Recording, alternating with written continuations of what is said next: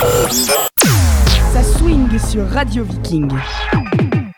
Bonjour à toutes et à tous, c'est un plaisir de vous retrouver pour cette nouvelle diffusion de Radio Viking. Ceux qui nous suivent sur les réseaux sociaux ont pu avoir hier quelques indices concernant l'invité que nous recevons aujourd'hui, mais tout de suite place au sommaire de cette diffusion. Nous aurons l'émission du jour et, comme d'habitude, l'info hebdo, sauf que cette fois-ci, il sera beaucoup plus court que d'habitude car exceptionnellement il ne comportera que votre programme TV et la météo pour la semaine à venir. Mais ne parlons pas plus longtemps car il est déjà l'heure de recevoir l'invité du jour de Radio Viking. Sur Radio Viking, c'est l'invité du jour. Mais bien sûr que non, il est l'heure de l'émission du jour. Sur les réseaux sociaux, j'avais donné des indices en chiffres. Je vous avais indiqué que notre invité du jour comptait 1,3 million d'abonnés sur le réseau social TikTok. Autre info, il en compte 175 000 sur Instagram. Il est photographe professionnel et originaire de Caen. Ce Normand s'appelle Vincent, mais vous le connaissez sans doute plus sous le nom de Bini VD sur les réseaux sociaux. Place à l'invité du jour. Vincent, bonjour. Bonjour. Alors, vous êtes photographe professionnel et depuis un petit moment influenceur. Est-ce qu'à la base ces deux milieux sont incompatibles? Alors, euh, je pense pas qu'ils soient incompatibles parce que ça fait très longtemps que la photographie existe sur Instagram. Après, je me suis pas vraiment considéré comme influenceur et je me considère pas comme influenceur. Je suis plutôt créateur de contenu à mon niveau.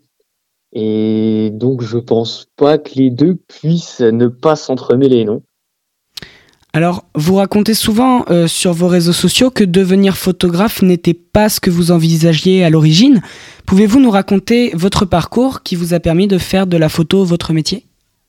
Alors, à la sortie du bac, je voulais être médecin, donc je me suis lancé dans des études de médecine pendant presque deux ans, euh, qui n'ont pas été concluantes parce que ça m'a vite saoulé euh, de devoir rester devant mon devant mon carnet et d'étudier toute la journée. Et euh, en changeant de, pro, de, de, de, filière complètement, je suis arrivé dans l'informatique.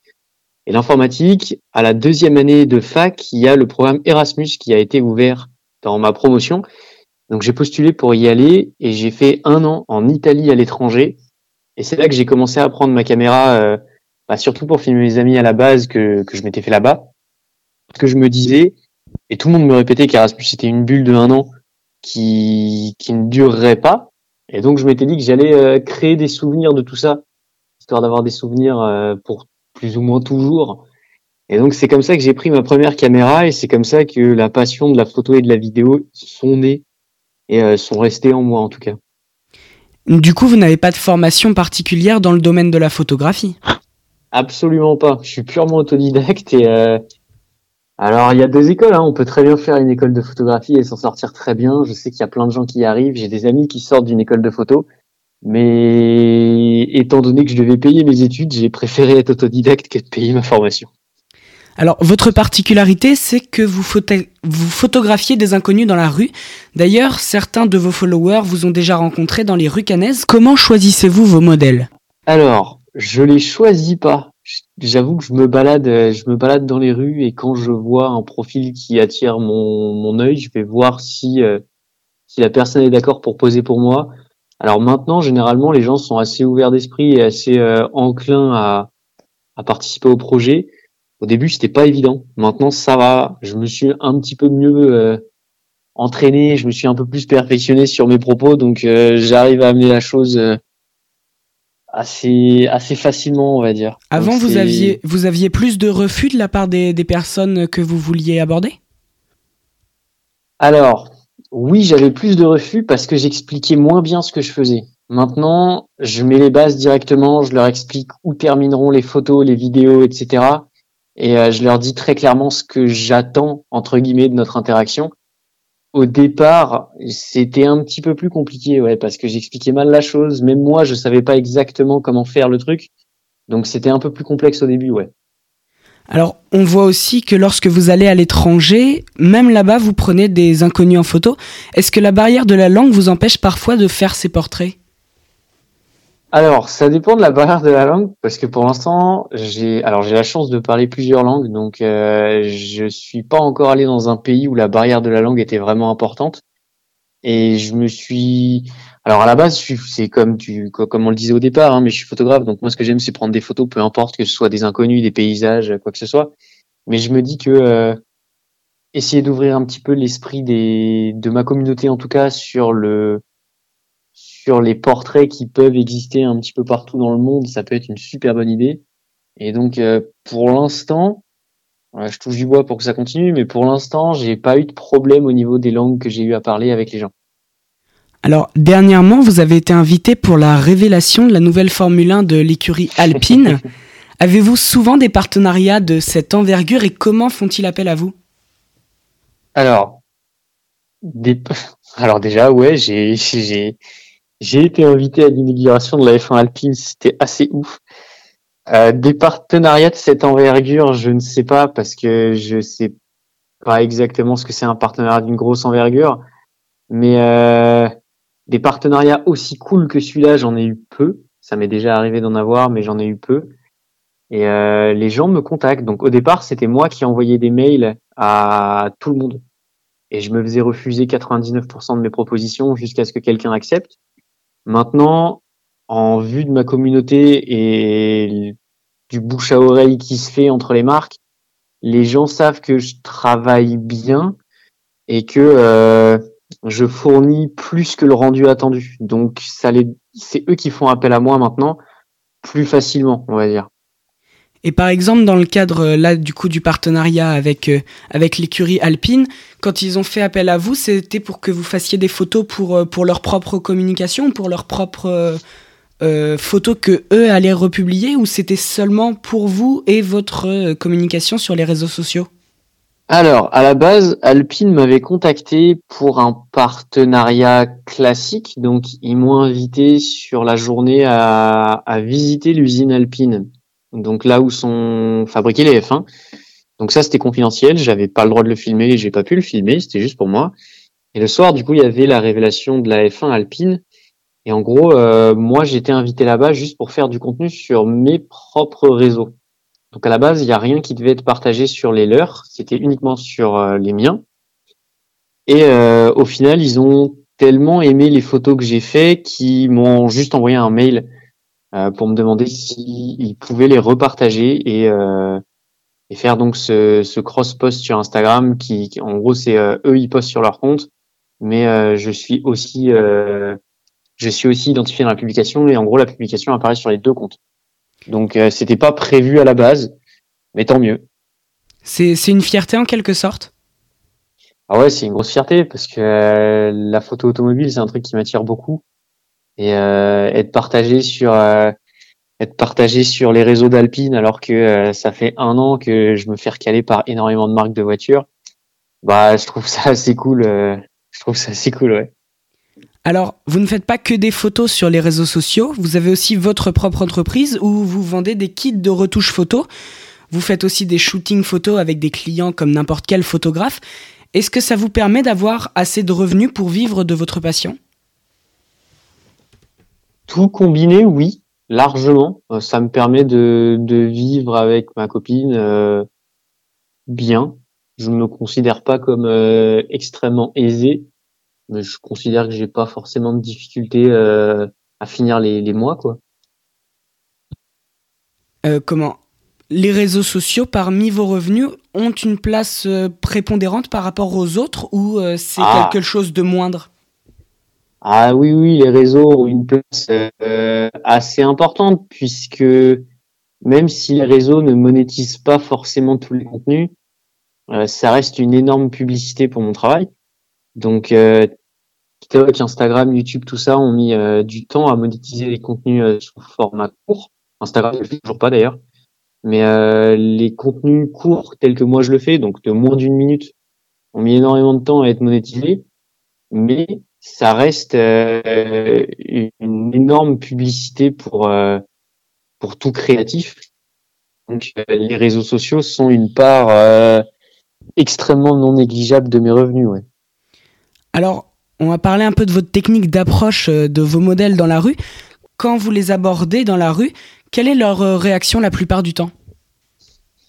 Alors, je dirais pas qu'il y a une réaction euh, extrêmement commune. Tout le monde est un peu différent. Mais il y a trois, trois types de réaction, on va dire, qui se démarque du reste. Il y a les gens qui acceptent tout de suite euh, parce qu'ils m'ont reconnu ou non et qui, sont juste de, de, très bonne humeur, par exemple, et qui adorent la photo. Il y a des, donc ces gens-là acceptent et euh, la conversation se passe à merveille, l'échange se passe à merveille, les photos sont généralement euh, extrêmement bien également. Il y a les personnes qui refusent parce qu'elles ont encore cette crainte vis-à-vis du fait que ça reste un métier assez nouveau? Et donc elles refusent parce qu'elles savent pas forcément où vont terminer les photos, elles savent pas forcément, euh, elles veulent pas forcément apparaître sur les réseaux, ce genre de choses. Donc ce que je comprends parfaitement et ce que, enfin, je me bats pas. Si la personne ne veut pas, il y a aucun problème. Et il y a les personnes qui sont dubitatives sur le fait que euh, elles savent pas vraiment si elles-mêmes sont d'accord parce que soit elles ont pas forcément confiance en elles, soit elles se trouvent pas forcément photogéniques. Et donc c'est là que moi j'interviens à, à, essayer de les rassurer en leur montrant ce que j'ai déjà fait, en essayant de leur expliquer où termineront les photos, etc. Et donc là, bah, si elles veulent pas, laisse. Et si elles veulent, euh, ce qui est généralement le cas, bah, le, le, le projet se suit. Petit retour dans le passé, je sais qu'il y a quelques mois, vous cherchiez à avoir un partenariat avec Sony, qui est la marque de votre appareil photo. Aujourd'hui, qu'en est-il? Avez-vous un partenariat avec, euh, cette marque? Alors non, euh, Sony ne me sponsorise toujours pas. Euh, le problème, alors le problème, c'est pas un problème, hein, mais les grosses marques telles que Sony, Canon, etc., en fait, c'est qu'ils cherchent pas forcément de partenariat ni de partenaire ou quoi que ce soit. Ils cherchent plus des ambassadeurs de la marque. Et donc, ça rentre sur le fait de devenir travailleur à temps plein pour la marque, en gros. Et donc rentrer en tant qu'ambassadeur pour la marque, c'est extrêmement compliqué. Et il y a des gens euh, mille fois plus doués que moi hein, qui qui eux-mêmes ne sont pas pris euh, par la marque. C'est vraiment une sélection euh, qui est extrêmement dure, on va dire. Et donc non, malheureusement, je suis pas encore sponsorisé par Sony. Peut-être qu'un jour ça viendra, à force de le laisser dans, dans l'air comme ça, peut-être qu'un jour ça viendra. Alors, Parlons, continuons sur le côté technique, un point qui pourrait permettre à certains de choisir leur appareil photo. Pourquoi travaillez-vous avec cet appareil photo plutôt qu'un autre et une autre marque euh, Qu'a-t-il en plus des autres?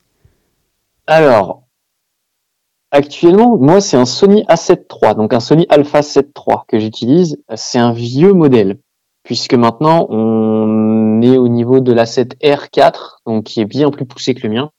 À la base, j'avais pris celui-là parce que j'ai commencé dans la vidéo et pas dans la photo. Et c'était un des seuls appareils euh, sur le marché, déjà que je pouvais me payer, et qui filmait en 120 fps en 1080. Donc c'est-à-dire qu'il filmait en HD en 120 fps. Et c'était le seul critère, on va dire, que j'ai pris en compte quand je l'ai acheté. Et je reste chez eux parce que maintenant je suis habitué au format Sony, donc je suis très habitué à comment fonctionne mon appareil et euh, la qualité de mon appareil n'est pas excellente, mais elle suffit largement. Sauf que en fait, je sais euh, très bien manier mon boîtier, donc ça me permet d'être très à l'aise quand je fais des photos ou même des vidéos, hein, peu importe. Donc c'est pour ça que je reste avec cette gamme-là. Et euh, maintenant, la gamme Sony Alpha, c'est une des, on va dire une des meilleures qui existent sur le marché. Donc mon modèle de boîtier n'est pas le meilleur, la gamme l'est. Et euh, j'aimerais rester chez eux du coup chez Sony parce que euh, ils font des appareils complètement incroyables maintenant, même si euh, même si le mien actuellement n'est pas n'est pas le meilleur du marché quoi. Alors quel appareil conseilleriez-vous à une personne voulant se lancer dans la photo loisir mais un peu plus quali?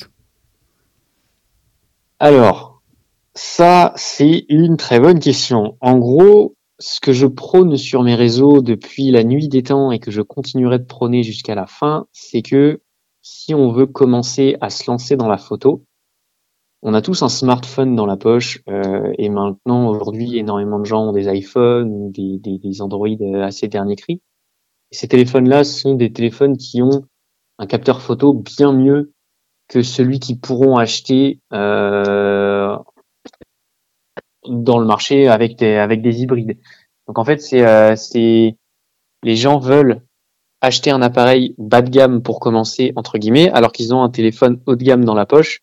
Et donc c'est là que c'est un petit peu illogique. Donc moi, je dis toujours de commencer avec son smartphone, puisque tous les smartphones aujourd'hui, quand on lance l'application caméra, il y a un mode pro à l'intérieur euh, qui permet de régler l'ouverture, le shutter speed, etc., comme sur un boîtier pro.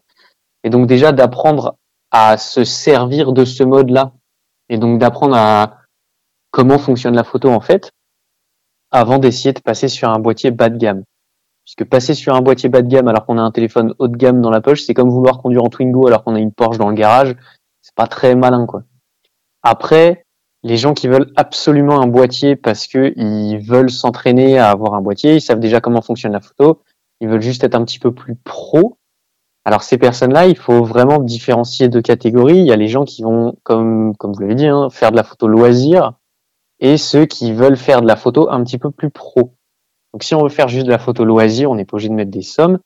On peut acheter des, boîtiers comme, euh, il me semble que c'est le Sony Alpha 6000 euh, qui est pas mal. Il y a le Canon 77D, le Canon 80D, euh, Lumix G80, il me semble, qui sont aussi excellents. Et donc euh, il y a tout ça qui sont, c'est des boîtiers qui sont vachement bien. Après, si on veut faire de la photo pro, et eh ben à ce moment-là, ça sert à rien d'acheter un boîtier euh, bas de gamme entre guillemets. Il faut directement passer sur du haut de gamme parce que bah, parce que si on veut en faire notre métier, et eh ben il faudra investir à un moment donné. Alors, sur vos réseaux sociaux, vous donnez aussi des conseils pour les personnes voulant faire de la photo. Est-ce que vous avez déjà pensé à organiser des, des stages photographiques? Alors j'ai pensé à faire des stages, j'ai pensé à faire des sortes de cours en ligne euh, pour apprendre un petit peu la photo aux gens, mais euh, c'est très compliqué puisque comme je l'ai dit au départ, j'ai pas fait de formation, euh, je me suis formé tout seul, donc ce seraient des cours qui seraient basés sur ma propre expérience et non pas sur des sur des, des fondamentaux précis, on va dire. Donc ouais, j'y ai pensé, mais c'est assez compliqué à mettre en place. J'ai pas forcément le temps actuellement euh, de m'en occuper tout seul. Donc peut-être plus tard ça arrivera, je peux pas le garantir. Et euh, mais ouais, j'aimerais bien mettre ça en place. Alors parlons d'un petit animal qui fait aussi partie de, de votre décor, c'est euh, votre logo. C'est un petit dinosaure. Pourquoi, pourquoi ce petit dinosaure se trimballe toujours avec vous? Alors, ce dinosaure, il est né parce que, en gros, au départ, quand j'ai commencé sur les réseaux sociaux, euh, j'avais une casquette rose avec un petit dinosaure qui cueillait une tulipe dessus que ma copine m'avait offert. Et donc, euh, c'était c'était euh, la seule chose vraiment très colorée que j'avais sur moi, puisqu'elle était rose fluo cette casquette. Et ça permettait quand même de détendre l'ambiance quand j'en ai parlé aux gens. ça faisait un petit peu plus friendly avec eux que qu'autre chose. Et donc au fur et à mesure, euh, c'est devenu euh, c'est devenu une sorte de symbole pour moi ce petit dinosaure. Et donc euh, j'ai demandé à une amie graphiste de m'en dessiner un selon des critères assez assez précis que j'avais en tête. Et donc est né ce petit dinosaure qui est maintenant mon emblème et qui est l'emblème de la marque que j'ai. C'est ce petit dinosaure rose, ce petit dinosaure avec sa casquette rose qui tend un cœur. Sur votre site internet, vous vendez des kits de retouche photo. Pouvez-vous nous en dire plus sur ces kits, ce que l'on trouve à l'intérieur, comment les utiliser? Alors, euh, c'est des presets sur l'application qui s'appelle Adobe Lightroom. Donc Adobe Lightroom, donc la suite Adobe, euh, c'est ce qui permet euh, à tous les créatifs de monter des vidéos, retoucher des photos. Il y a Photoshop par exemple à l'intérieur qui parle à énormément de monde, j'imagine. Et il y a une application qui s'appelle Lightroom. Donc Lightroom, c'est une application qui permet majoritairement de retoucher les photos, mais au niveau colorimétrique, donc pas forcément d'ajouter, euh, bah, par exemple, des dinosaures dans une photo, ça ce sera pas possible, il faudra utiliser Photoshop. Et Lightroom, en gros, cette application que j'utilise tout le temps, et bah à force de faire des retouches sur mes photos, je me suis rendu compte que je faisais euh, souvent les mêmes bases de retouches, on va dire, pour transformer une image et lui donner tel ou tel style. Et donc, à force de faire les mêmes bases que je précisais après, et ben je me suis dit que j'allais faire des presets avec ces bases. Donc en gros, c'est une sorte de préconfiguration, c'est comme un filtre si tu veux sur euh, sur Instagram ou quoi que ce soit, c'est un filtre que tu appliques à ta photo et qui va retoucher ta photo en fait comme moi je le fais. Et donc euh, ces packs contiennent une dizaine de presets que j'ai fait sur l'année. Donc chaque pack euh, contient contient contient l'année de, de retouches que j'ai faites en gros et ça permet à n'importe qui, en fait, de faire une photo, que ce soit avec son téléphone, avec sa caméra, et euh, via l'application Lightroom, donc euh, via son téléphone, son PC, peu importe, avec ses presets, de retoucher ses photos comme si c'est moi qui avais fait la retouche en fait. D'accord. Euh, sur vos réseaux sociaux, on trouve en majorité des portraits d'inconnus. Vous l'avez dit, vous aimez aussi photographier les voitures. Y a-t-il d'autres choses que vous aimez mettre en photo? Tout ce qui tout ce qui attire mon œil euh, dès que je vois quelque chose euh, soit de magnifique parce que je me dis que c'est c'est une belle forme géométrique c'est un beau paysage ou un beau monument peu m'importe. Dès que je vois quelque chose qui attire mon œil et que je considère beau je le prends en photo. Donc euh, je dois avoir des disques durs plein de photos que j'ai jamais postées sur les réseaux.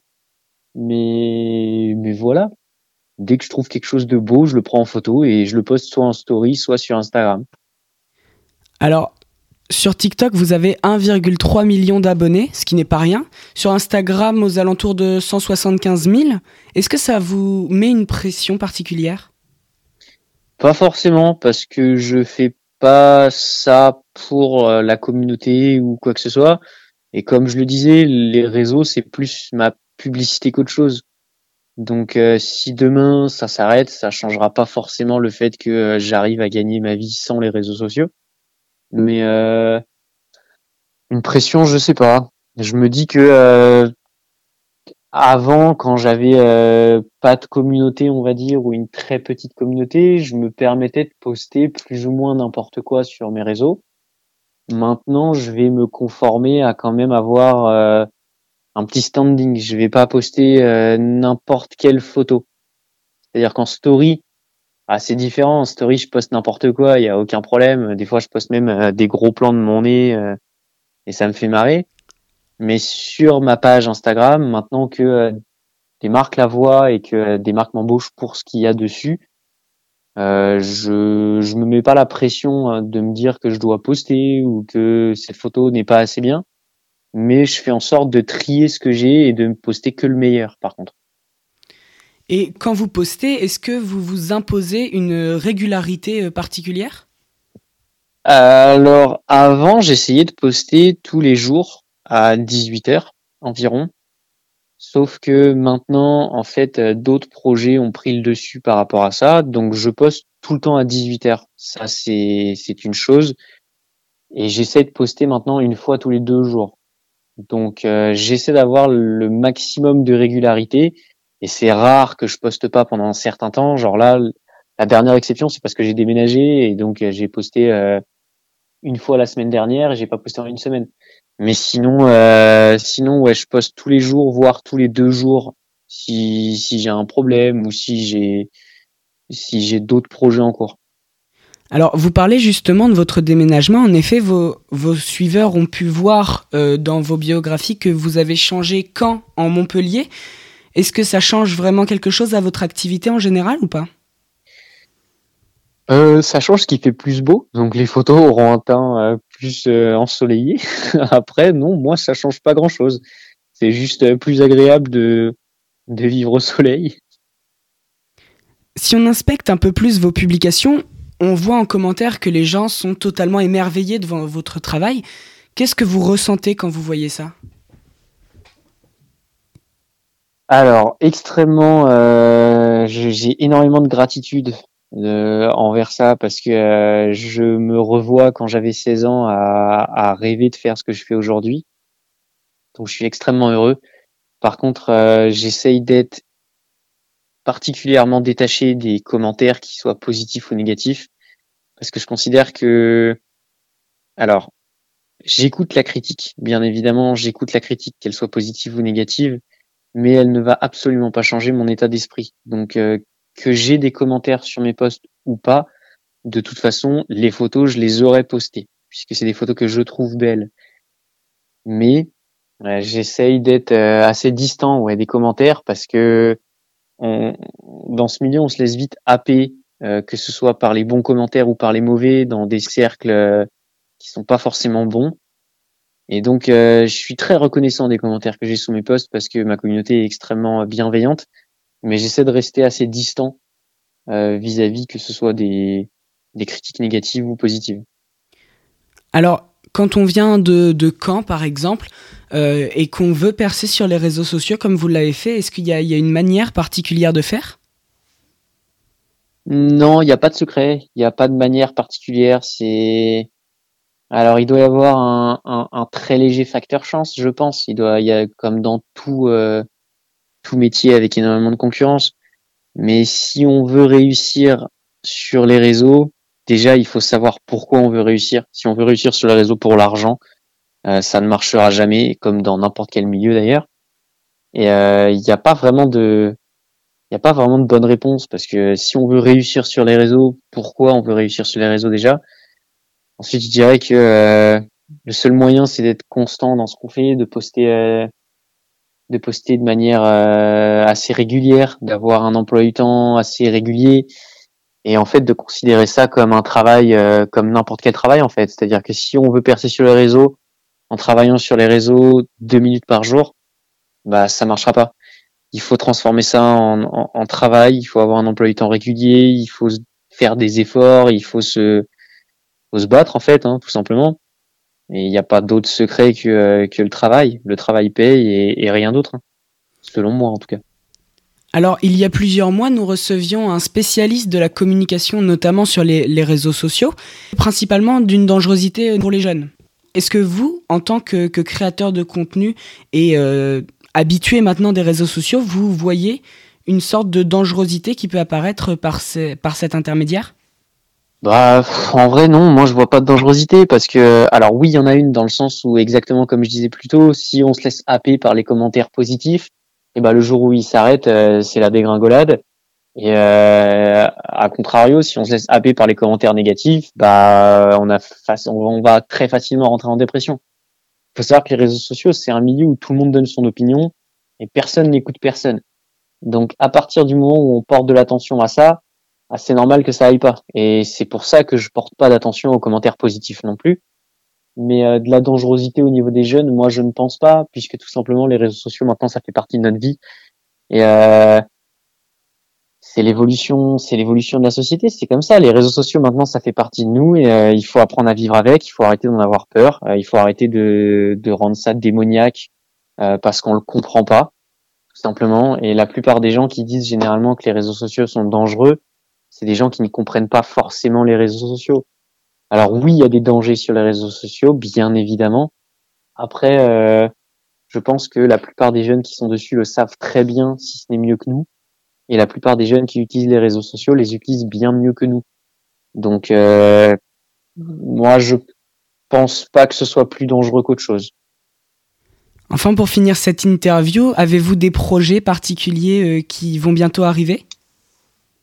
Alors oui, mais euh, ça, je pourrais pas en parler parce que j'ai pas encore le droit d'en parler. Donc, faudra, faudra venir, faudra venir sur les réseaux pour le voir.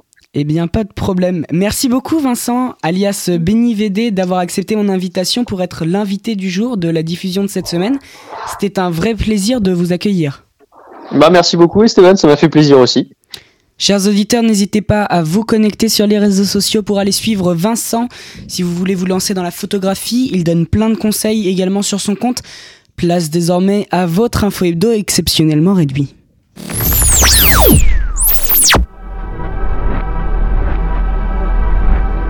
Sur Radio Viking, c'est l'info hebdo. Aujourd'hui, votre info hebdo ne comportera exceptionnellement que votre programme TV et la météo pour la semaine à venir.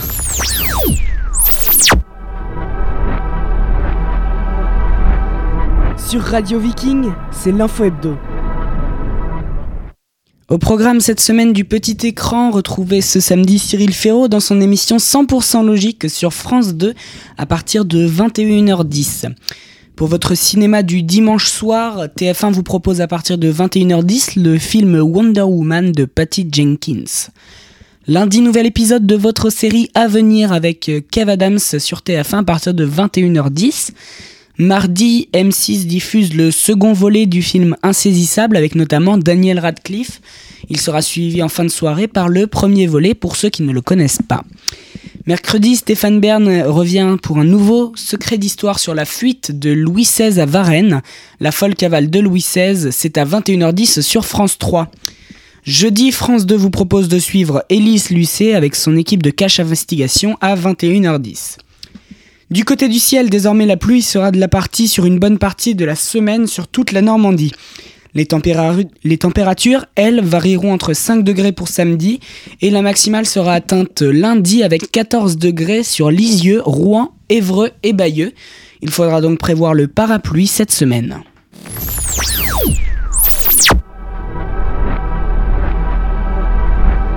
Sur Radio Viking, c'est l'info hebdo. C'est déjà la fin de cette diffusion. J'espère que vous avez passé un bon moment en ma compagnie. Je vous retrouve dans deux semaines, peut-être trois, car j'aurai peut-être une surprise à vous présenter qui, décalerait la diffusion, mais je ne vous en dis pas plus pour l'instant. Je vous souhaite une bonne continuation. Merci d'être à l'écoute de Radio Viking. Ça swing sur Radio Viking.